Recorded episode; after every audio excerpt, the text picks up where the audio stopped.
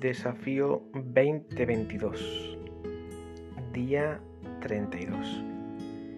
Supongo que a estas alturas ya del desafío muchos de nosotros tendremos testimonios que contar acerca de las respuestas a las oraciones. Y es importante que no los guardemos.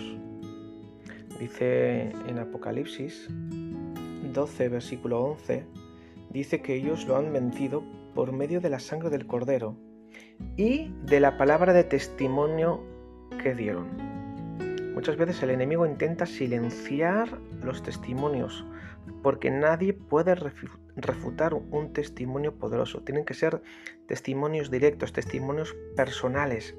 Cuenta lo que Dios ha hecho en tu vida, lo que Dios ha hecho a través de una oración que se ha realizado está bien contar eh, también lo que Dios hace en otras personas y en otros lugares del mundo, pero cada uno de nosotros necesitamos tener esa fe particular, una fe personal, una fe directa, una experiencia nuestra, una experiencia de oración, una experiencia también de respuestas a la oración. Me gozaba mucho hace 15 días en el Más de Ti, estábamos orando por una niñita que había quedado destrozada después de un accidente y estaba muy mal eh, sin muchas esperanzas de sobrevivir y, la hermana que pidió oración por ella al domingo siguiente en el culto me, enseñó la foto de la niñita ya comiendo por sí misma. Estos testimonios tienen que ser contados, tienen que ser expuestos, porque en primer lugar le da a Dios la gloria que le corresponde.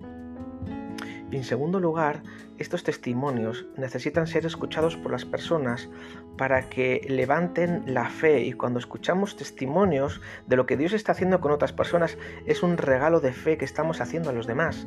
Así que por estas dos razones, para que Dios reciba el crédito, para que Dios reciba la gloria y para que otras personas sean beneficiadas y su fe sea aumentada y otros milagros puedan seguir sucediendo, tú y yo necesitamos contar los testimonios que Dios está haciendo en este desafío 2022. Así que hermano y hermana, no te guardes lo que Dios está haciendo.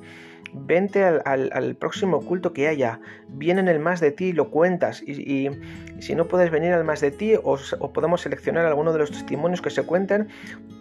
Y el domingo eh, tendremos, y por supuesto cuando, cuando vayamos acabando el, el desafío 2022, daremos espacios en los cultos públicos para que se comparta.